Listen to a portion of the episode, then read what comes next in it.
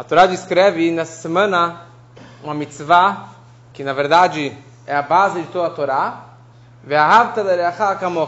Amarás o próximo como a ti mesmo. E já naquele momento, Rashi, o comentarista, ele descreve Gadol Batorá. Essa é uma grande regra em toda a Torá. Ou seja, a mitzvah de amar o próximo como a ti mesmo é uma das 613 mitzvot da Torá. Da mesma forma que a Torá pode te ordenar, coloque o tefilim, coma kasher, faça o shabat, que isso é para todos, para homens, mulheres e crianças, quer dizer, tefilim não, mas a maioria das mitzvot, sim. E não tem diferença se você é mais ou menos religioso, maior conhecedor das leis ou menor, todos têm a obrigação de cumprir as mitzvot, os preceitos da Torá. Então, quando a Torá te descreve e te ordena amarás o próximo como a ti mesmo, não é ah, uma ideia, uma boa ideia que você tem que amar a todo mundo, peace and love. Mas você tem que amar a todo, todos os seus conhecidos, reacha, o próximo, kamocha, como a ti mesmo. Exatamente da forma que você se ama, você tem que amar o próximo. E a pergunta é: isso é impossível? Como você pode ordenar uma pessoa a amar todo mundo? E não somente amar, da mesma forma que eu me amo. E a maior pergunta é: isso daqui é um sentimento do coração? É uma emoção. Amar é uma emoção, é um sentimento. Eu posso te ordenar comer ou não comer, fazer ou não fazer, dar ou não dar.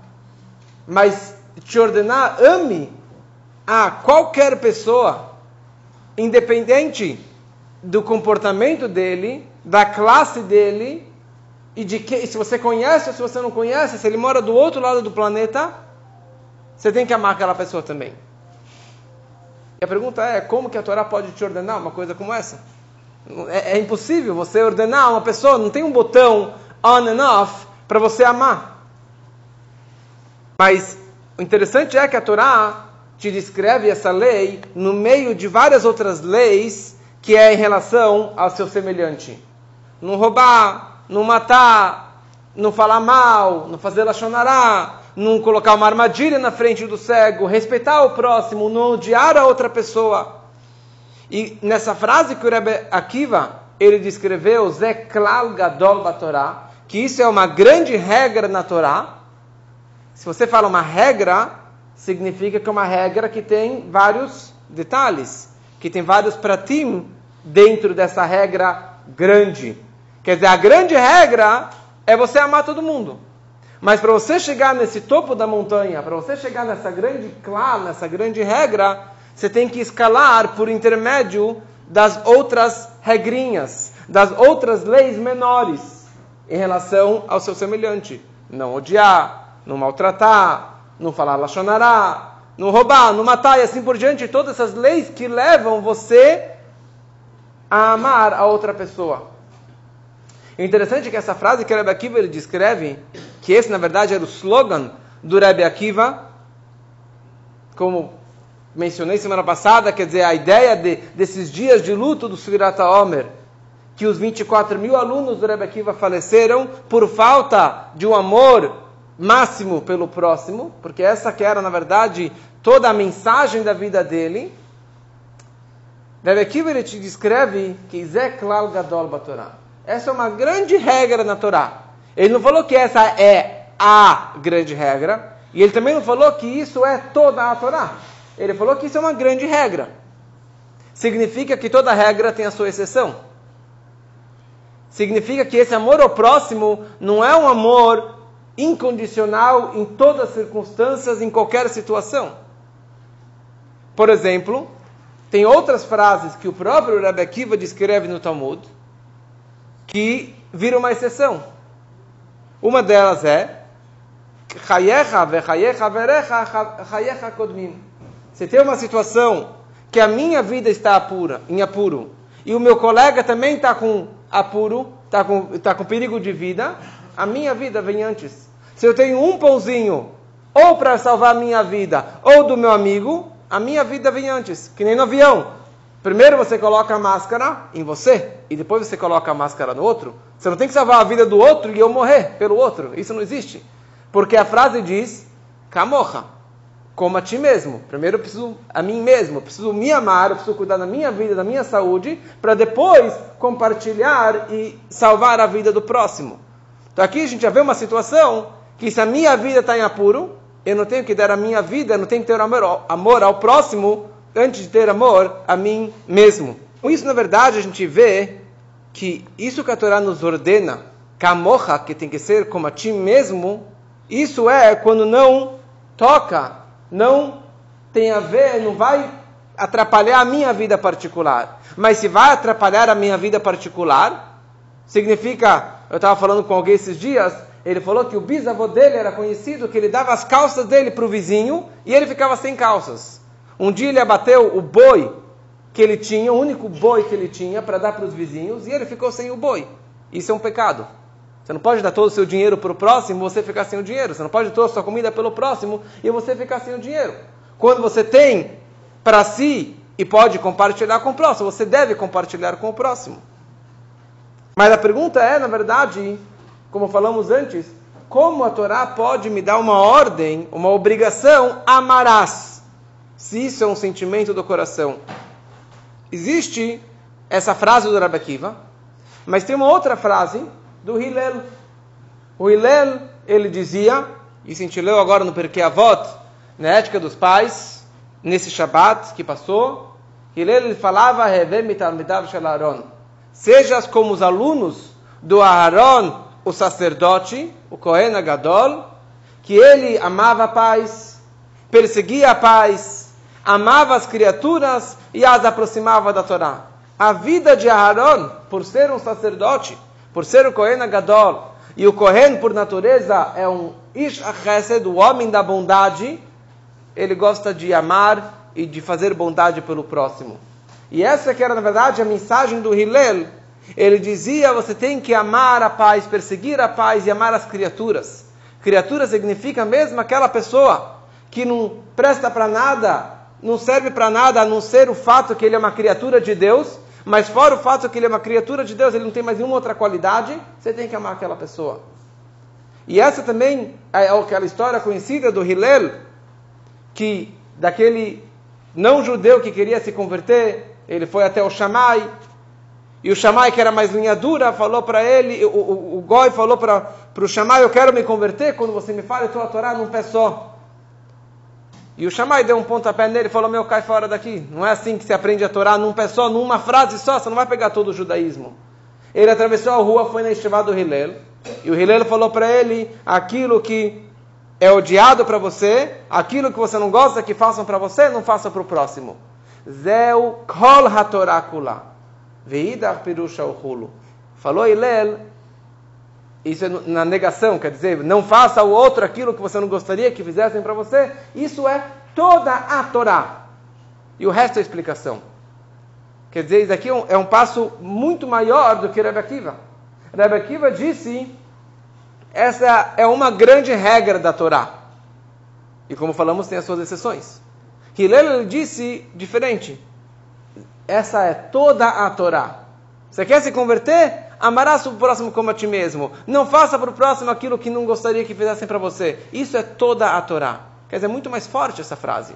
E a pergunta fica mais, maior ainda: como que você pode ordenar alguém de ter esse amor ao próximo? Na verdade, essa frase dele, do Hillel, é de não odiar o próximo. Talvez seja mais fácil você não odiar do que você amar. Mas de qualquer forma, aqui tem uma grande diferença no approach do Rav Akiva e da forma que o Hillel enxergava essa situação, essa mitzvah da Torá. Rebbe Akiva, ele era um aluno, um discípulo, ele seguia a linha do Shammai, do Beit Shammai.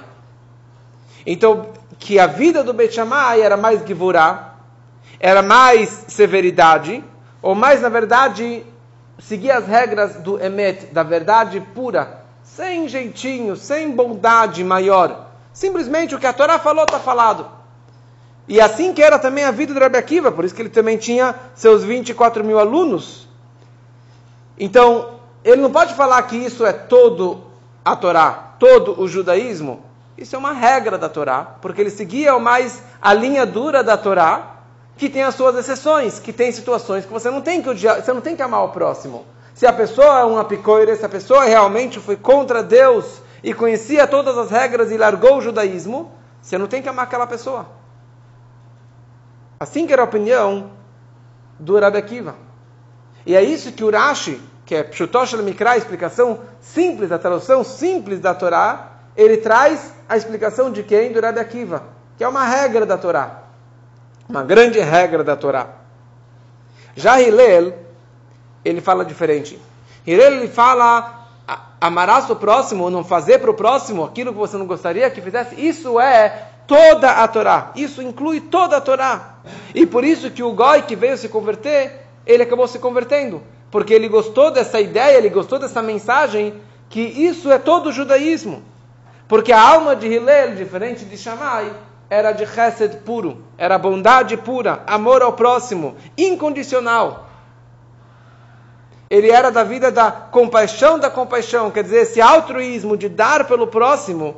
E por isso ele enxergava, na verdade, o judeu não como ele está aqui embaixo. O judeu que pecou, o judeu que fez besteira, o judeu que sujou e que merece um castigo e que não merece aquele amor. Ele conseguia enxergar por trás dessa casca do corpo do judeu. Ele conseguia enxergar, na verdade, a alma, a fonte da Neshama de cada Yudi, de cada judeu, como que é lá em cima. Na fonte da alma, lá em cima, está muito acima da Torá.